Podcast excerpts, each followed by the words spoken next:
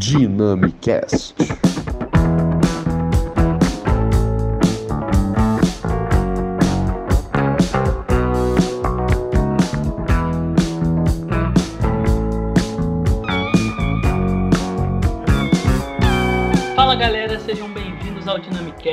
Você ouve de tudo um pouco. Meu nome é Gabriel Ferreira e é um prazer falar com vocês novamente. Inclusive, já quero deixar aqui registrada a minha gratidão pela quantidade de pessoas que ouviram o nosso primeiro episódio e também as pessoas que destinaram um tempinho para nos dar um feedback.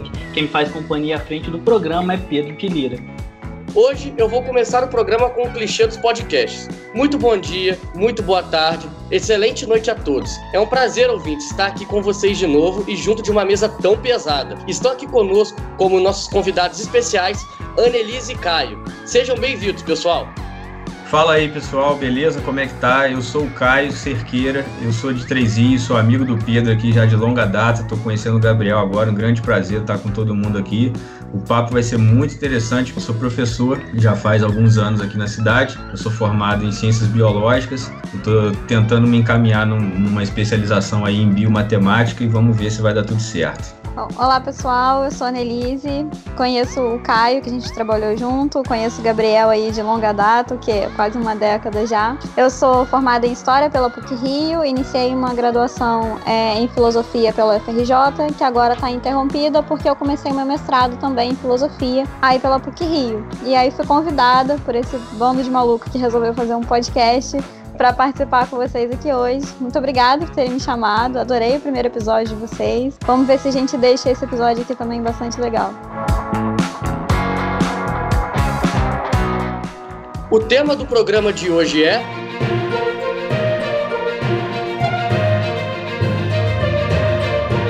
Bom, pessoal, ainda seguindo aquela linha importante e polêmica de temas que temos abordado, hoje o tema é crise na educação.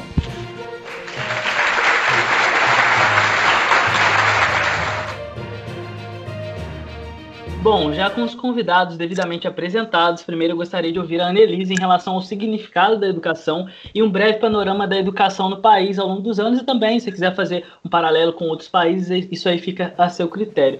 Bom, falar de história da educação no Brasil é um, algo bastante complexo, porque a gente tem muitas indas e vindas. E a gente pode dividir a história da educação no Brasil é muito similarmente à nossa história política. A gente vai ter a história da educação do Brasil começando em 1549, com a vinda da Companhia de Jesus, nessa tentativa de educar é, os indígenas, e essa Companhia de Jesus vai estar sob a direção do padre Manuel da Nóbrega. Esses jesuítas vão estar aqui educando os indígenas, porque o grande projeto era de aumentar o número de cristãos cristãos, então por isso que essa educação vai estar vinculada à igreja. E esses jesuítas vão educar os indígenas a partir de, um, de uma cartilha, se a gente pode chamar de cartilha, uma certa, uma certas instruções chamadas Ratio Studiorum, ou seja, então era meio que padronizada essa educação para os indígenas. Depois, em 1759, esses jesuítas que atuavam aqui no Brasil, eles vão ser expulsos por conta das reformas pombalinas, que vai ter aí o interesse de diminuir o poder é, da igreja dentro ali do, da família real, da, da, questão da realeza portuguesa. Então a gente vai ter essas reformas pombalinas que vão expulsar os jesuítas daqui e a educação no Brasil vai ficar por conta das cartas régias, ou seja, eram cartas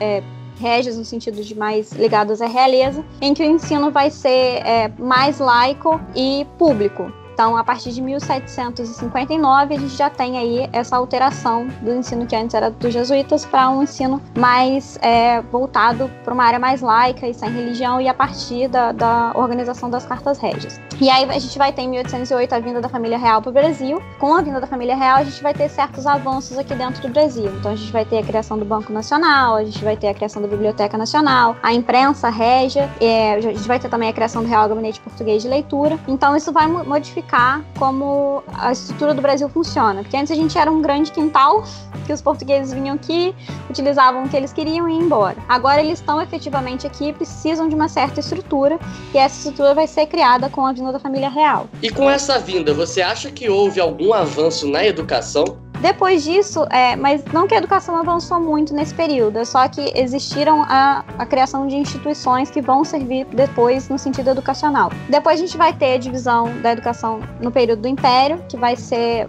a gente pode colocar aí de 1822 a 1889. Em 1824 a gente tem a criação da Constituição, em que vai ser colocada ali a, a instrução primária e gratuita para todos os cidadãos já na Constituição de 24. Em 1827 a gente vai ter a Lei do Ensino Elementar, que vai ser a implementação de escolas das primeiras letras em todas as cidades e vilas. Isso vai ser algo é, legalizado. Em 1834 a gente vai ter a criação do ato adicional, que é uma emenda ali à Constituição de 24, que vai colocar o ensino primário e secundário e a formação de professores sobre responsabilidade das províncias. Então aí os estados, que a gente chama hoje, vão passar a serem, serem responsáveis por essa educação. Em 1835 a gente vai ter a fundação da primeira escola normal, que vai ser uma escola de é, formação de professores. E aí tem aqui a participação de uma questão de gênero, porque as, os professores que vão ser formados por essa escola normal, em sua majoritariedade, vão ser mulheres. E a gente vai ter em 1837 aí um exemplo de escola pública até hoje, que é o Colégio Pedro II. E nesse meio tempo, o ensino superior está a cargo do poder central, enquanto que o ensino básico vai estar tá ali na mão do, dos estados, dos estados, no caso, províncias. É, sobre o ensino superior, em 1808 a gente tem a Escola de Cirurgia da Bahia, que vai ser a primeira instituição de nível superior a ser criada no Brasil. Depois a gente vai ter, em 1827, Faculdade de Direitos criada em São Paulo, em Olinda. E em 1920 é que a gente vai ter uma universidade que oferece mais cursos, que vai ser a Universidade do Rio de Janeiro. Voltando aí a essa divisão segundo a, a, história política brasileira, a gente vai ter o período da Primeira República, que vai de 1889 a 1930, é, e aí a gente vai ter a primeira divisão seriada da educação, ou seja, a gente vai ter séries para cada faixa etária e vai ser organizado nesse sentido, que até hoje é, cada série tem uma faixa etária específica para a educação. E aí em 1882 a gente vai ter uma participação do Rui Barbosa, que começa a inserir os ideais é, da escola nova. O que, que é essa escola nova ou escola novismo? É libertar o aluno da tutela do adulto e colocar o aluno sobre a tutela da sua própria consciência moral. É, isso, esse escola novismo tem uma grande influência liberal e democrática que tem a ver aí com, com o período. E aí a gente vai ter algumas reformas acontecendo no Brasil, que vai ser alguma, uma reforma educacional feita por Lourenço Filho no Ceará em 1923 e a gente vai ter uma reforma feita por Anísio Teixeira na Bahia em 1925. Esse Anísio Teixeira vai ser o grande influenciador daquele que a gente vai conhecer como Darcy Ribeiro, que vai ter uma grande influência aqui no estado do Rio, quando a gente falar sobre as questões é, da criação dos complexos do Brizola, né? São os CIEPs. E aí vem a Era Vargas, que vai de 1930 a 1945. Aí a gente vai ter um ministério criado que vai envolver a educação, que vai ser o Ministério de Negócios da Educação e da Saúde Pública. Em 1942, a gente vai ter a criação do Senai, ou seja, essa educação da Era Vargas vai voltar para o ensino técnico.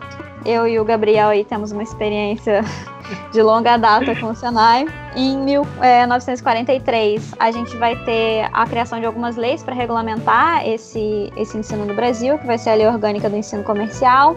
É, em 1946, a gente vai ter a Lei Orgânica do Ensino Primário e Normal e também a Lei é, Orgânica do Ensino Agrícola. E a gente tem a República Populista a partir de 1946 até ali o golpe militar de 64, que a gente vai ter em 1946 uma nova Constituição que vai garantir o ensino básico gratuito. E vai ser nesse período também que a gente vai ter ali a atuação do Paulo Freire, que a gente pode voltar nele mais lá na frente, é, nessa questão da alfabetização e da construção do conhecimento a partir do próprio conhecimento do aluno. E aí a gente chega no período militar, que a educação é, passa a ter um viés muito tecnicista é, a gente vai ter em 1967 o Movimento Brasileiro de Alfabetização, foi uma tentativa dos militares de alfabetizar todo o território nacional. Em 1969, a gente vai ter o ensino obrigatório da educação moral e cívica, né, que vai ser uma, uma disciplina implementada pelos militares. O ensino da filosofia ele vai ser retirado do currículo, nenhuma escola mais vai ensinar pela filosofia dentro desse período militar. E o ensino de história e geografia vai ser conglomerado em estudos sociais, então não tem mais história e geografia separados, vai ser tudo estudos sociais, junto com esse é, ensino da educação moral e cívica. É, e a escola normal acaba sendo extinta, né? Não, não existe mais escola normal, essa formação de professores é, no período militar. Depois disso, a gente vai ter a reforma, a retomada democrática, e aí em 1888 a gente vai ter uma nova Constituição, E nessa Constituição vai ter um grande destaque para a educação. A educação vai estar muito presente nessa é, Constituição Cidadã. E aí, em 1990, a gente vai ter a criação do SAEB, que é o Sistema de Avaliação da Educação Básica. Em 1995, a gente vai ter a criação do Conselho Nacional de Educação. E em 96, a gente vai ter a criação do Fundeb, para garantir as verbas para o ensino fundamental. E depois vai se alterar e vai se chamar Fundeb. Então, é, é a obrigatoriedade dos, dos estados de é, direcionar parte da verba que eles recebem para a educação. E aí, em, também em 96, a gente vai ter a criação da Lei de Diretrizes Básicas, que vai ser basicamente aquilo que vai coordenar a política educacional brasileira. Em 1998, a gente vai ter a criação do PCN, várias, várias siglas, mas é, PCN significa Parâmetros Curriculares Nacionais. E aí vai ser o estabelecimento de competências e habilidades que os alunos da escola brasileira precisam ter. Em 1998 também a gente vai ter a criação do famoso Enem, que agora é o nosso único meio de acesso à universidade pública. E aí em 2012 a gente começa a discutir as diretrizes curriculares nacionais. O que, que é isso? É você discutir o que, que vai ser ensinado nas escolas. Quando você fala de currículo, está falando do, do qual conteúdo vai ser ensinado nas escolas. Em 2016, a gente começa a ter uma discussão sobre quais vão ser as bases curriculares nacionais. E aí, mais uma sigla é BNCC, que foi concluída em 2018, em que a gente tem ali o estabelecimento, conteúdos comuns para todo o ter território nacional. Isso significa que um aluno do Rio Grande do Sul e um aluno do Amazonas vão ter uma mesma base curricular, só que isso precisou ser muito discutido para você estabelecer o que, que é básico e quais conteúdos é necessário que todo aluno brasileiro saiba. E aí, basicamente, é esse aí um panorama bem resumido, bem pouco complexo da história da educação no Brasil, muitas siglas, muitas leis envolvidas, muita história política junto com essa história educacional, educacional no Brasil. Então, é nessa bagunça aí que a gente se encontra. Então, Caio, é, depois dessa aula que a Annelise nos deu já de cara no início do programa, levando o episódio lá para cima, o que você acha que significa ou que deveria significar a escola? Não só para os alunos, mas assim, para a comunidade como um todo. Como é que você acha que as pessoas enxergam? É, depois dessa aula de história, cara, eu dei uma viajada aqui no tempo, me senti lá em várias salas de aula da, da minha infância ali, vendo esse monte de informação sendo passado. E a Annelise tocou num, num ponto ali, na época do Império, que me fez lembrar do, de um governante que a gente teve, e que ele talvez tenha sido um dos poucos governantes que realmente é, sabia o valor da educação e incentivou muito ela que Pedrinho foi II. Pedrinho II. O cara era brabo, o cara foi pro Egito coletar múmia. Peter o cara the tinha, Second. tinha telescópio no próprio quarto, sabe? O cara ele, ele manjava muito ali do, de, do quão importante a educação era. Pedro, e... não é Pedro? É, pode ser, pode ser, pode ser um, um bom de nome aí, não um mal de nome, um bom de nome. É, só que aí você fez uma pergunta muito legal vamos colocar assim uma situação, um, um, foco mais voltado na escola que a gente tem o contato de hoje em dia. O que que, o que, que as pessoas veem como escola? Né? Primeiro que tem uma discrepância assustadora do formato da escola pública para a escola particular. Não o formato em si, mas o que, que o público de cada uma, o que, que cada uma pode oferecer, o que, que cada uma deve oferecer, que são coisas diferentes. E aqui no Brasil eu acho que essa situação é bem complicada, porque a gente vê escolas particulares com estruturas muito boas, dependendo de onde elas se localizam, claro. Normalmente as que são de centro da cidade, elas têm estruturas muito boas, elas têm professores que são é, muito bem, assim, às vezes remunerado não, mas são muito bem tratados. É, a gente, você pode ter aí uma estrutura boa para trabalhar e quando você cai na escola pública, às vezes ela também pode estar ali no mesmo centro da cidade que você está olhando uma particular e ela está longe disso. As carteiras não estão precisando de manutenção, não tem água no banheiro às vezes, então a gente vê uma sucateada muito grande, uma é, eu tento, eu tento dar uma amenizada nas palavras, mas é, é muito difícil fazer isso. A gente vê a escola é. pública no Brasil hoje sendo completamente deixada às traças. Mas, Mas eu não acho que isso faz é parte um projeto? Isso não seria parte de um projeto muito maior, talvez? É, isso daí é, é, é, uma das coisas que envolve o Darcy Ribeiro, que a Annelise falou, né? Porque a gente vê aí ao longo de, de várias décadas, a gente vê que a educação vem caindo tanto nos seus resultados quanto nas verbas que são direcionadas para ela. Muito, muitas das vezes o povo vai e pede. Eu, eu, eu, sei de muita gente que sabe a importância da educação, fica incentivando as pessoas a procurarem mais educação ficam fazendo protestos em prol da educação. Eu lembro como se fosse como se fosse ontem, lá em 2013, os protestos aí na época do governo da Dilma e tinha grandes pedidos de coloca 10% do PIB na educação. Então o povo sabe, não talvez em maioria, mas uma boa parte do povo sabe o quão importante é a educação para o país e para o mundo e para a própria vida pessoal de cada um e pede esse incentivo aí para que a educação seja mais valorizada. Só que a gente vê que é muito comum de acontecer justamente, ah, vamos cortar umas bolsas aqui, a gente corta um negócio aqui, corta um negócio ali, aos poucos, é, é igual, igual passarinho em casa quando ele não vive em gaiola, vai cortando a asa de pouco aos poucos, quando vê, infelizmente já fica difícil de decolar. Dynamicast. E assim, bom você ter tocado nesse, nesse assunto, porque assim, a, é, a, a crítica a a, essa, a, essa, a esse projeto, vamos dizer assim, ele já vem, essas críticas já vêm de longa data, né? E aí eu queria saber de vocês, assim, como vocês enxergam a educação, a estrutura educacional nesse sentido de pandemia, nessa fase de, de pandemia. Então, assim, é, é, muito complicado falar sobre como a educação está sendo tratada dentro dessa questão da, da pandemia, porque a gente foi jogado dentro de um laboratório para testar obrigatoriamente o que, que é a educação à distância. E eu acho, eu li algumas, algumas coisas, alguns artigos sobre isso, e tipo, o grande problema da educação à distância é que você está produzindo uma coisa fixa para uma grande massa de pessoas. Então isso corrobora com aquilo que, tava, que o Caio estava falando, que é a questão do sucateamento. Tu produz um único conteúdo e distribui aquele conteúdo para um maior número de pessoas possível. Então, tu vai ter ali é, realidades que vão receber esse conteúdo e que não vão se identificar com esse conteúdo. Vou dar um exemplo para ilustrar. Você vai ensinar é, crianças sobre as, as estações do ano. E aí tu pega lá imagens de florzinha de primavera, bota o sol no verão, bota a neve no inverno e bota as folhas ficando é, sequinhas no outono. E bota uma tu... aula dessa para um menino lá do, do, do Rio Grande do Norte, né? Exatamente. Tu vai mandar uma aula dessa para um menino no Ceará, ele não vai identificar as situações do ano na realidade que ele está vivendo. Então, assim, é, uma, é um grande problema é você é, colocar é, uma coisa comum e fixa para realidades diferentes. Então, assim, um aluno que está dentro de uma comunidade não vai receber da mesma maneira uma aula feita para um aluno que está no centro da cidade, entende?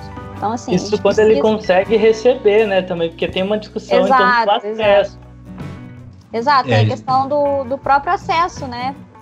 Isso do acesso eu tô vendo aí na própria pele, porque agora eu, eu como professor, a gente caiu nessa situação de quarentena. Eu, no momento, eu estou dando aula só em, em, colégios particulares. E aí, o que, que todos os colégios particulares fizeram? Se adaptaram de alguma forma a esse formato de à distância. Criaram logins em plataformas online, onde a gente consegue ter a postagem das aulas, os alunos assistem vídeo aula, fazem as atividades, tira foto do caderno, manda pra gente. Às vezes a gente faz uma videoaula ao vivo. E aí, bota isso na escola pública. Como é que funciona? A pessoa vai precisar ter obrigatoriamente celular, computador com acesso à internet, para que consiga usar isso. E muitas vezes isso até para o aluno do colégio particular não é tão fácil. A gente sabe que tem alunos de colégio particular que tem a família que luta muito para conseguir passar para pagar aquela mensalidade. Então tem alunos que às vezes em casa tem aquele computador muito antigo da época da vovozinha e que não, não tem um processador muito bom.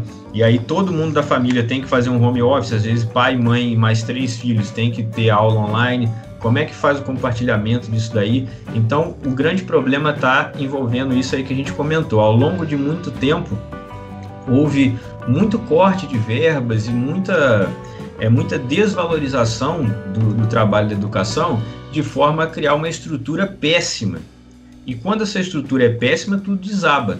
Chegamos agora num cenário de pandemia.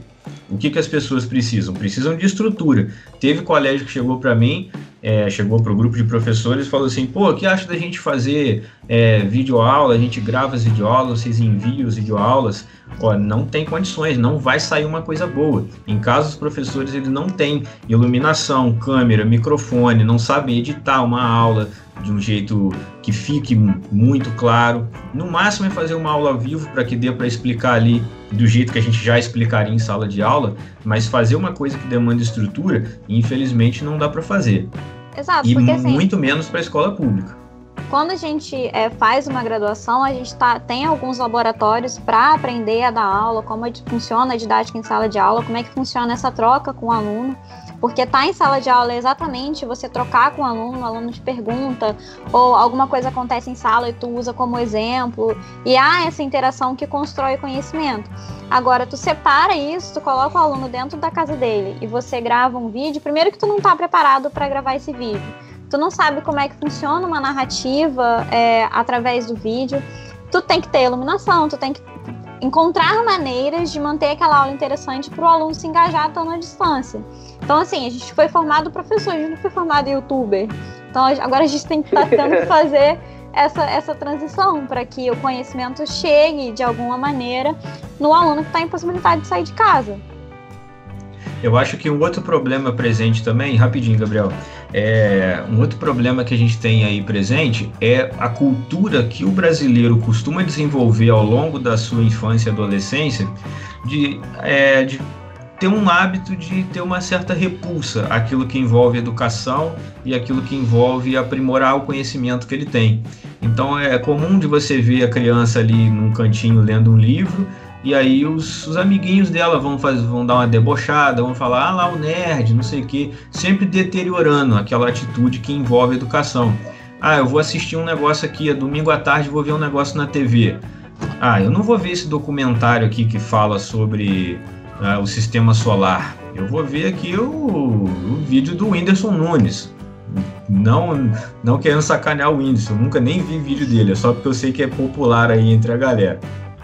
Mas assim, é, eu vejo que é muito frequente essa ideia de, pô, tem a ver com educação, então eu não vou, não vou querer me meter, eu vou, eu vou chamar de nerd, eu vou debochar, eu não vou ler um, um livro no ano, sabe? E isso acaba fazendo com que as pessoas tenham muita dificuldade em encarar a escola como sendo algo importante. Eu vejo alunos em sala de aula o tempo todo, sempre naquilo de, pô, tem que fazer essa atividade? Vale ponto. Eu só vou, eu só vou estudar se, se eu tiver uma moeda de troca. Eu não vou querer encarar aquilo ali como uma coisa que vai ser positiva para o meu futuro de alguma forma. Eu não vou participar, por exemplo, de um clube de leitura que um professor venha fazer. Eu não vou ler esse livro aqui, eu, só, eu vou ler o resumo desse livro aqui só para fazer a prova. Eu não preciso dessa cultura que está aqui. Então, ao longo do tempo, eu vejo que esse nível de mentalidade é, em prol de filosofia, em prol de conhecimento nos alunos, está cada vez mais é, declinando. E isso é muito grave. Assim, partindo do que tu está dizendo, Caio, eu acho que a gente tem uma briga muito grande com as plataformas de entretenimento. Porque, assim, é, você aprender é desconfortável. Porque você está pegando um assunto que tu não domina, tu olha para aquilo, tu não entende. E tu vai aprender como? Encarando. É aquela questão que o, que o Clóvis de Barros Filho aí, nesse vídeo viral dele sobre precisa ter brilho. Então, uhum. se alguém, tipo, se, o, o, aluno olha para o texto, ele não entende, ele já se desmotiva, não, não quero é, gastar tempo tentando entender isso que está aqui na minha frente. Eu vou, é muito mais fácil eu pegar e abrir e assistir um, um Felipe Neto reagindo a coisas aleatórias na internet. Então, assim, é muito complicado. É, e é muito difícil porque parece que toda a sociedade em geral, não só as crianças, os adolescentes, mas estão muito ligadas a essa questão do entretenimento. Você usa o seu tempo livre e até o tempo não livre para se entreter. E não, não abre espaço para pensar, para dar um, para se sentir desconfortável perante um conteúdo. Sim, com certeza. Isso é muito grave.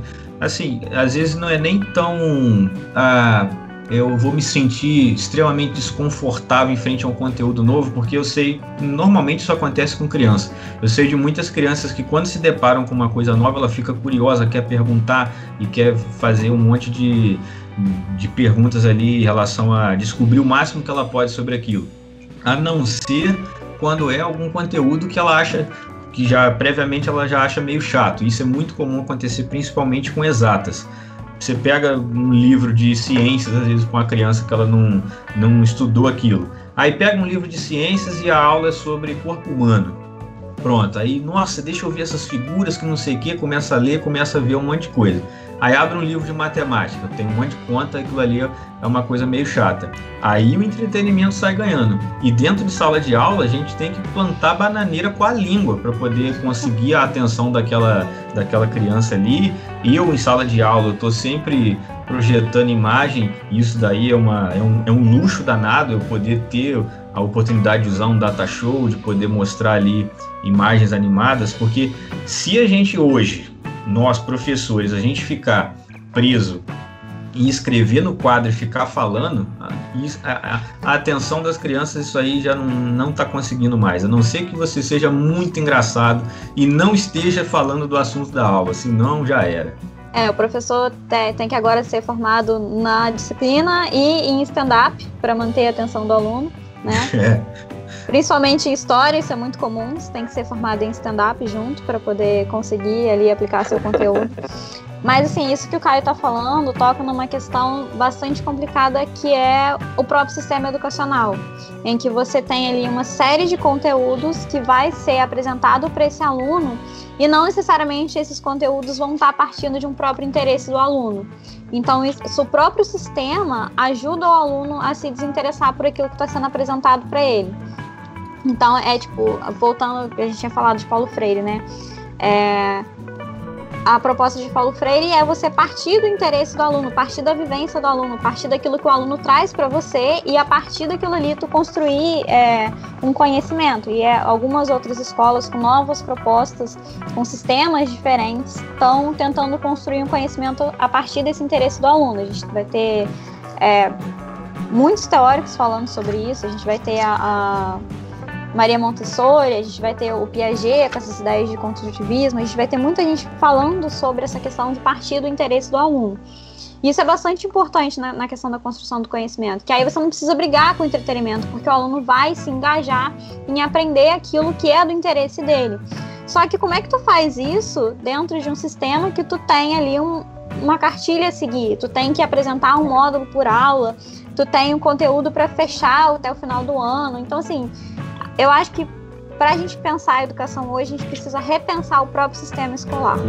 Dynamicast. Pessoal, é, dentro dessa desvalorização que vocês trouxeram para a gente, né, é, quais assim vocês veem como possíveis soluções para gente, a gente tentar combater isso? É, vocês já vivenciaram alguma? É, o que vocês enxergam que poderia ser feito? Bom, falando de uma maneira bastante simplória e geral e reduzindo em uma palavra só, a questão é investimento, né? É, que é eu o digo exatamente precisa, o mesmo. O que a gente precisa na educação do Brasil é investimento. E assim, projetos são é muito complicado tu estabelecer projetos para o Brasil, porque o Brasil é um país muito diferente em suas regiões. Então eu acho que seria o caso de pensar diferentes projetos é, para cada região, respeitando as singularidades de cada região. É, a gente teve um projeto que eu acho que foi singular na história do Brasil, uma puta valorização da educação, que foi a questão do Brizola, que ele começa como governador do Rio Grande do Sul, ele estabelece uma série de pequenas escolas no Rio Grande do Sul, que mudou, assim, ainda está na memória do pessoal é, do Rio Grande do Sul sobre essa, esse projeto do Brizola. Depois disso, a gente vai ter o Brizola como governador do estado do Rio de Janeiro, ele vai, ele vai sair do Brasil logo depois que ele foi governador do Rio Grande do Sul por causa da, dos militares, então ele era mal visto pelos militares, ele vai se isolar um pouco e ele retorna quando a gente volta com a, a redemocratização e ele retorna como governador, ele vem como governador do estado do Rio de Janeiro. E ele vai trazer como, como vice-governador o Darcy Ribeiro e eles vão criar esse grande projeto de escola integral que vão ser os CIEPs, que é o Centro Integrado de Educação Pública, que vai ser projetado aí junto é, pelo Darcy Ribeiro, junto com o Brizola, que vai fazer um alto investimento em educação. Esses CIEPs vão funcionar como? A gente vai ter primeiro uma estrutura predial que foi projetada pelo Oscar Niemeyer, eles são construídos em blocos, então o que barateia é a própria construção do prédio. E esses centros integrais de educação pública vai ser uma maneira da escola abarcar toda a necessidade de uma criança. Então você vai ter uma educação que começa às 8 horas da manhã e termina às 5 da tarde. Então a criança passa é, a maior parte do dia dentro da escola. Nessa escola ela vai encontrar atendimento médico, ela vai encontrar é, atendimento dentário, ela vai encontrar. E a ideia do, do CIEPS era você integrar a comunidade dentro da escola. Então, você contratar pessoas dessa comunidade para trabalharem dentro da escola e trabalhar junto nessa educação das crianças que vão estar ali dentro do CIEP. Então, a gente vai ter esse projeto é, bastante pensado e realizável aqui no Brasil, que vai ser esse projeto do Brizola e o Darcy Ribeiro. Só que a gente vai ter, logo depois que esse projeto é feito, é, é iniciado, a gente vai ter a eleição, numa nova eleição, e aí Moreira Franco ele vai vencer como governador do estado do Rio. Ele não vai ter um foco muito ligado à educação, ele vai ter um foco mais voltado à segurança pública, então os CIEPs ficam, perdem um pouco da, do gás que eles tinham, do impulso que eles tiveram quando foi criado pelo Brizola. Em 1990, o Brizola volta novamente e dá uma nova esperança para a construção dos CIEPs, e aí começa a construção de escolas em mais lugares. Só que em 94 a gente vai ter é, a eleição, e aí quem vence é o Marcelo Alencar, e ele cancela o projeto CIEP, cancela é, essa, esse projeto de escola integral começado pelo Brizola. E aí essas escolas, esses CIEPs, passam a ter é, turnos, não mais uma educação integral, mas uma educação de turnos. E essa história de turnos começou aqui no Brasil por uma questão muito pragmática, porque todas as escolas que você vê internacionalmente, elas vão tá, vão ter um ensino é, mais voltado para o ensino integral. Por que, que isso é diferente aqui no Brasil? A questão dos turnos aqui no Brasil acontece porque tu usa os mesmos prédios para vários alunos. Então, para atender a tanta demanda de alunos, você divide o uso do prédio em diferentes turnos. Então, a gente vai ter o turno da manhã, o turno da tarde e o turno da noite. Isso por uma questão puramente pragmática de ter é, um lugar para colocar, para atender toda essa demanda de pessoas. É, e aí, o que eu queria tocar com essa questão é que no Brasil a gente tem um projeto, todo projeto de educação, ele vai, ou vai ser um projeto de governo, ele não vai ser um projeto nacional, vai ser um projeto de governo. Então você vai ter determinados governos que vão é, dar uma atenção à educação, como foi esse, um exemplo, o Brizola, e a gente vai ter governos que não vão dar a menor atenção à educação. Então, assim, é, não é um projeto na, a nível nacional, no sentido de, tipo, nós, enquanto nação, decidimos que nós teremos esse projeto aqui nacional e todo governo que entrar vai ter que respeitar esse projeto nacional em prol da educação. Não, a gente tem governos que entram, alguns defendem a educação, outros vêm e desfazem tudo o que aquele governo anterior fez para tentar construir alguma coisa nova ou desvalorizar aquilo que foi feito pelo governo anterior. Então esse é um grande problema que a gente tem no Brasil, que a gente não tem um plano que segue, porque para você ter mudanças efetivas na educação, tu precisa de um plano a longo prazo e os governos não permitem que esse, esses planos a longo prazo sejam realizados. É assim, só um comentário é, breve. É, como tudo assim no Brasil, a educação também vira um jogo político, né? Dentro desse comentário Exato. da Annelise. Exato. Porque assim, eu estava lendo é, recentemente o Estadão soltou uma, uma matéria dizendo que em 2000, é, soltou uma matéria no final de 2019, na verdade, dizendo que estudantes de colégios militares custam três vezes mais que estudantes de escolas públicas. E o governo, o que, que ele prega? Ele prega uma, o atual governo, no caso, ele tem pregado uma militarização. Então, assim, tudo isso é um jogo político, tudo acaba se tornando um jogo político.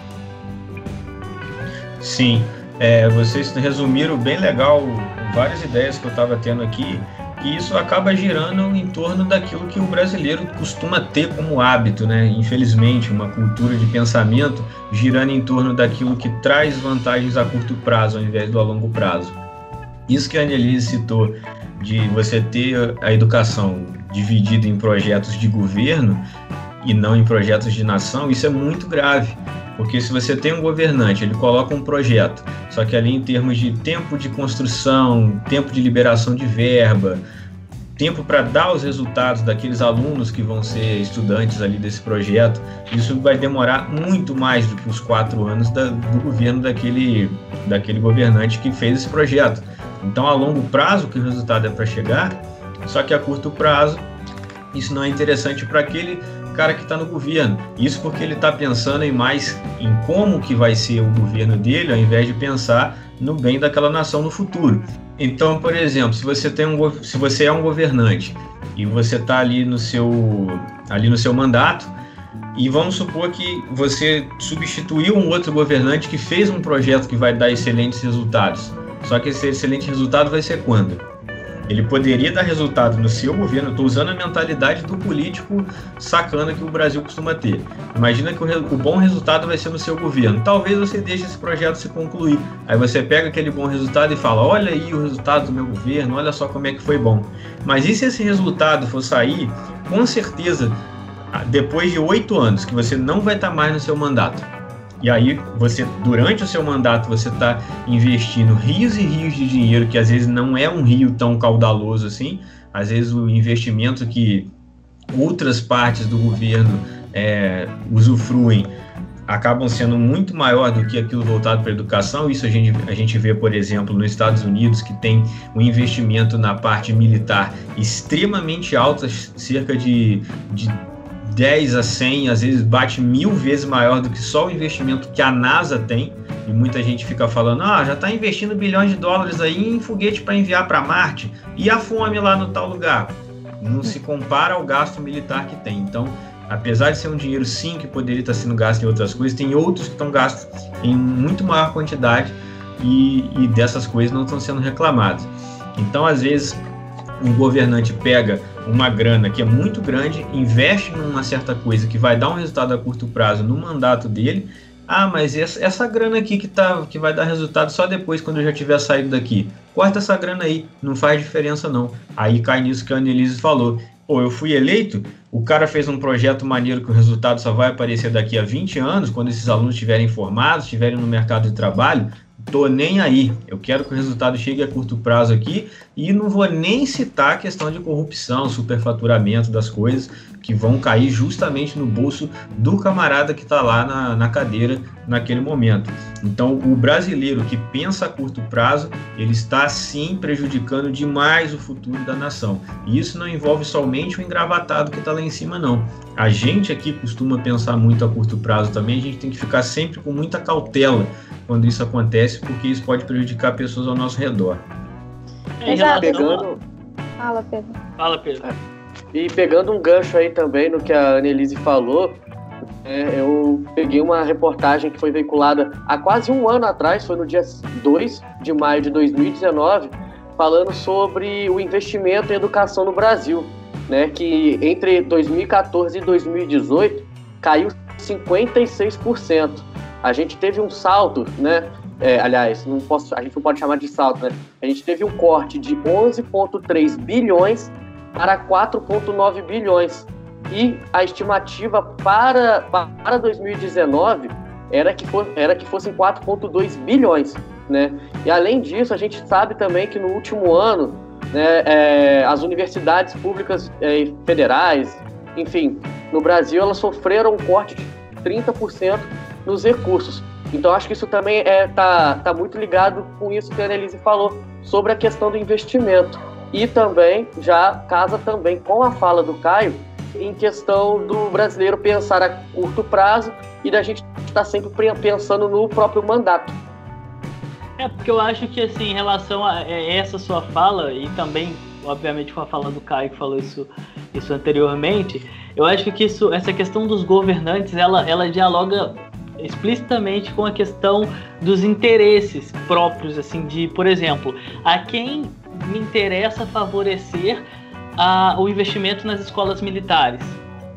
A me favorece, por exemplo, investir em tal coisa ou cortar tal coisa. Isso vai muito também do, do da questão do discurso, né, da, da, ideologia de tal governante, daquilo que ele adota como, como, como estratégia de governo. Então eu acho que vocês foram muito pontuais assim em falar é, tanto dessa questão das escolhas do, dos, é, dos governantes tanto dessa, dessa questão dos governantes que cortam, que acabam mudando esse, esses projetos porque visam o curto prazo, né? Visam resultados Exato. a curto Esse, prazo. É, isso que o Gabriel está falando é basicamente o solo da, do, da problemática política brasileira, em que você tem pessoas sendo eleitas não para trabalhar em prol de um interesse público. Não estou dizendo que não existam essas pessoas, mas elas não ganham a notoriedade que elas deveriam ganhar mas pessoas são eleitas é, para trabalhar em prol de interesse particular. Então, assim, o cara é eleito prefeito e ele não vai fazer nada do interesse público, mas ele vai, por exemplo, fechar negócio com determinada empresa que pode ser vantajosa para ele em alguma outra questão particular. Por exemplo, se ele tem algum investimento, ele vai ajudar essa empresa. Então, ele vai usar esse poder que ele tem dentro é, da estrutura pública para se auto-beneficiar. Não precisa é. nem ser no sentido de, tipo, roubar a verba, mas, tipo assim, é, autorizar coisas que vão beneficiar ele de alguma maneira.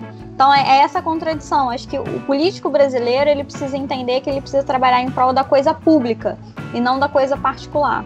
É, e esse cenário que você falou e está girando tudo em volta aí daquilo que a gente já tem conversado nesses últimos minutos, envolve aquela triste situação de que sempre que você vê que alguém entrou para política, automaticamente as pessoas já encaram aquela pessoa como ah, essa pessoa aí, pô, político, é sinônimo de suja, é sinônimo de ladrão, só tem podridão na política.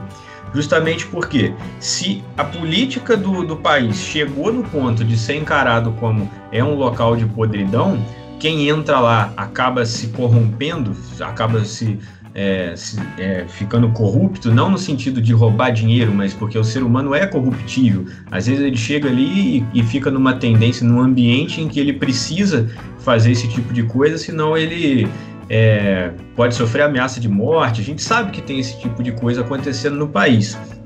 E aí você pensa, ao longo de muito tempo, você tem uma população que a educação vai, você tem uma educação para a sua população que o nível dela vai caindo a qualidade vai ficando péssima, as pessoas vão ficando com, igual eu mencionei agora há pouco, vão ficando com repulsa de qualquer coisa que tenha a ver com educação, com melhorar o seu nível de conhecimento, o nível de, de inteligência da população vai caindo.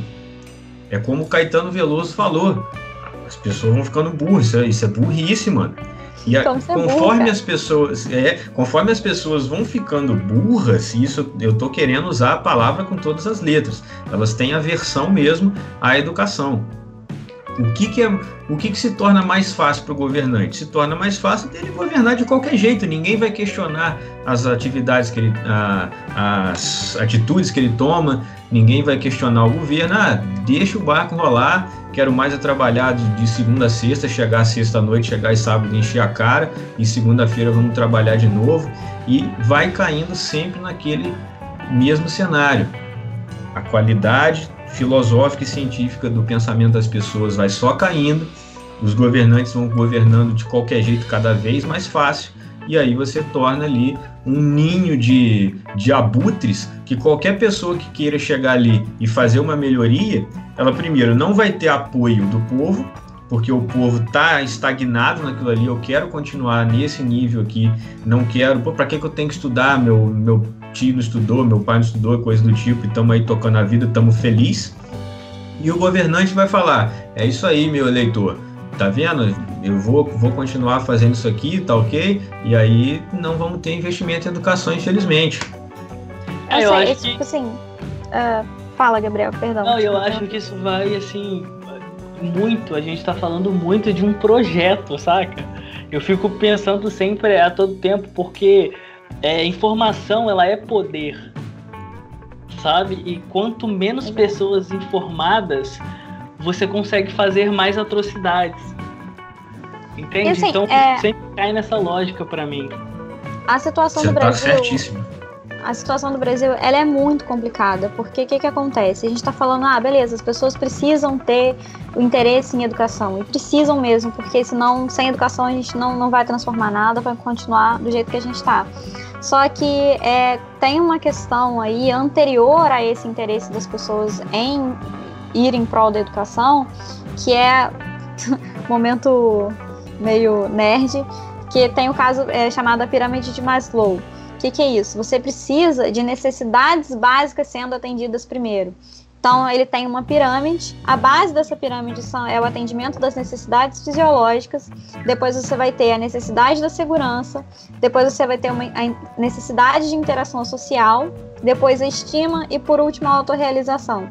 Então, a gente está falando de um país que não tem nem a base da pirâmide garantida para poder pensar mais lá na frente a necessidade de educação. Então, é muito complicado, porque sem a educação a gente não tem necessidade básica garantida, não tem a, a petição para que essas necessidades sejam garantidas. E sem essas necessidades garantidas, a gente não consegue se dedicar à educação. Então a gente está num círculo que a gente não consegue sair. Está sempre com um problema atrás do outro nessa realidade brasileira. Dynamicast.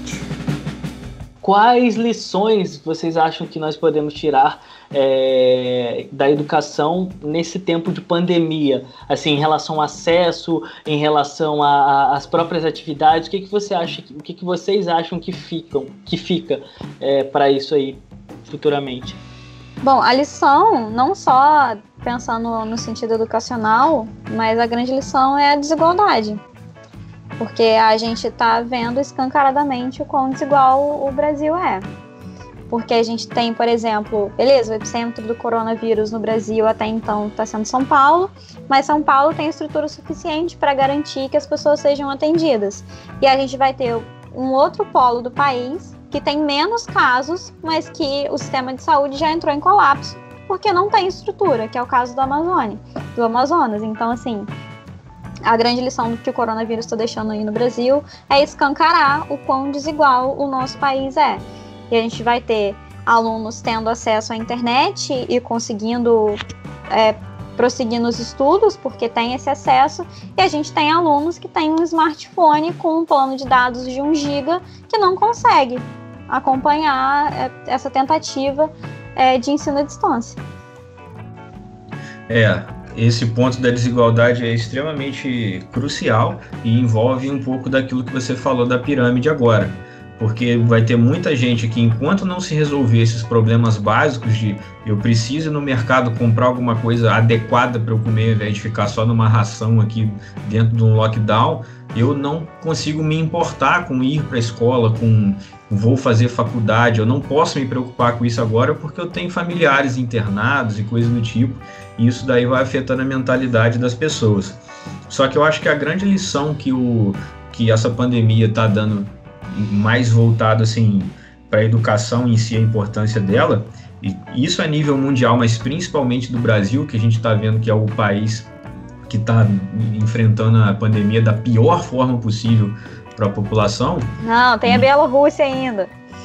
Tem a Bielorrússia, mas compara, né? Vamos comparar aí, né? Tamanho do, desses dois é, infelizmente, se for colocar na proporção, o, o Brasil está completamente na contramão, ele está tentando nadar de braçada uma cachoeira para cima. Então, eu acho que a situação é, é trágica e a grande lição que fica é: eu espero, espero muito de verdade, que assim como aconteceu em fim de Idade Média e aconteceu o Renascimento, que quando isso passar, eu espero muito que tenha muitos trabalhos e eu vou mexer muito nisso. Eu estou prometendo para vocês aqui agora, para mim mesmo também, que acabando isso, eu vou fazer muitas atividades de divulgação científica, porque as pessoas estão vendo agora o quão importante é a gente ter ciência para poder produzir coisas boas, produzir cura, produzir métodos de prevenção, mostrar aí que somente conhecimento, igual o Gabriel falou, e, e que parafraseou Francis Bacon: conhecimento é poder. Se a gente tiver ciência, tiver conhecimento das coisas, a gente vai conseguir fazer a humanidade ir para frente usando esse conhecimento para o bem. Então, valorizar a educação e a ciência é, acho que, a grande lição que tem que acontecer depois dessa pandemia e eu vou colocar a mão na massa para que isso aconteça, pelo menos aqui ao redor de mim, das pessoas que eu conheço. E puxando para o meu lado, assim, é, a gente está vendo muito claramente a necessidade da ciência dentro desse contexto de pandemia. Mas existe um outro lado da educação que não tem um valor tão claramente utilitário, que é a questão das humanidades. E as humanidades vão estar presentes aí na possibilidade de um pensamento crítico, de você se, se portar racionalmente perante um governo que claramente está alterando números, não está divulgando a informação necessária, está escancaradamente cortando todo o acesso possível ao pensamento crítico. A gente teve aí essa semana o corte das bolsas de iniciação científica para a área de humanidades. A gente teve aí é, Bolsonaro é, travando a possibilidade da profissão de historiador pesquisador acontecer no Brasil. O historiador no Brasil ele só vai ser professor, ele não tem a possibilidade de se dedicar à pesquisa. Então, assim, não só a ciência enquanto é, possível utilização, mas também a questão das humanidades quanto acesso ao, ao pensamento crítico, que a gente está precisando aí rever a partir desse contexto de pandemia. É, creio que fica aqui então o nosso apelo às pessoas que estão nos ouvindo: valorizem a educação, a ciência, seja ela ciências da natureza, seja exata, seja ciências humanas, e incentive as pessoas ao seu redor a a quererem cada vez mais conhecimento, porque isso só serve para melhorar nossas vidas. Busquem conhecimento. Já dizia quem? Nosso amigo ET Bilu. Caramba, muito bom, pessoal. Muito bom mesmo. Bom, Posso vamos... só, só fazer um, um término da minha fala? É que assim, um cara 500 anos antes de Cristo é, escreveu que todo homem tende ao conhecimento, que a natureza humana é voltada pela busca do conhecimento. Então, eu espero que a gente é, volte a colocar em prática aquilo que Aristóteles escreveu lá na Grécia Antiga. Bom, pessoal, esse foi o segundo episódio do Dynamicast. Espero que vocês tenham curtido, que vocês tenham aproveitado esse diálogo muito interessante e nos espere porque em breve voltaremos com temáticas importantes e que devem estar no cotidiano das pessoas. Então, um beijo e até breve. Pessoal, de novo, eu queria muito agradecer a participação de vocês hoje no programa. Trouxeram um debate que, sem dúvida, deveria estar mais presente no cotidiano de todo mundo. Fica o meu muito obrigado a todos e contamos com vocês em breve. Bom, queria agradecer por terem me convidado. Achei bastante legal a iniciativa de vocês em tentar, de alguma maneira, criar um diálogo aí quando a gente tem uma, uma circunstância de não vou dialogar, né?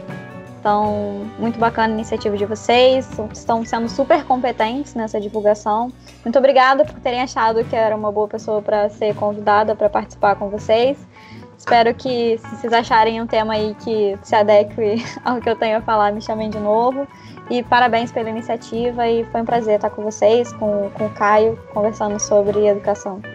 É, obrigado aí pelo convite, Pedrão e Gabriel aí, foi, foi um prazer danado estar com vocês, Anelise, nosso diálogo aí foi extremamente construtivo, desejo aí um sucesso danado pro, pro podcast da galera. É, queria só pedir que as pessoas ouvisse um pouquinho da palavra do grande Carl Sagan. Não vou falar nenhuma das frases dele, não, fica um mistério aí. Pesquisa no YouTube assim, pálido ponto azul. Fica só uma dica aí que às vezes isso pode ser bom para vocês. E peço desculpas aí pela delonga que a gente pegou nesse episódio, mas é um assunto muito delicado, a gente tem bastante coisa para falar. E se por acaso. Ainda isso... faltou coisa. Faltou coisa pra caramba. E se a, a, a, intenção nunca é fazer desanimar, é a gente encarar esse tipo de situação como uma motivação para a gente fazer as coisas boas. Porque se a gente deixar de falar sobre essas coisas, elas vão continuar acontecendo. Não é tipo vista grossa, fingir que não está acontecendo, porque elas estão e isso pode prejudicar a vida das pessoas no futuro. E a gente não quer isso.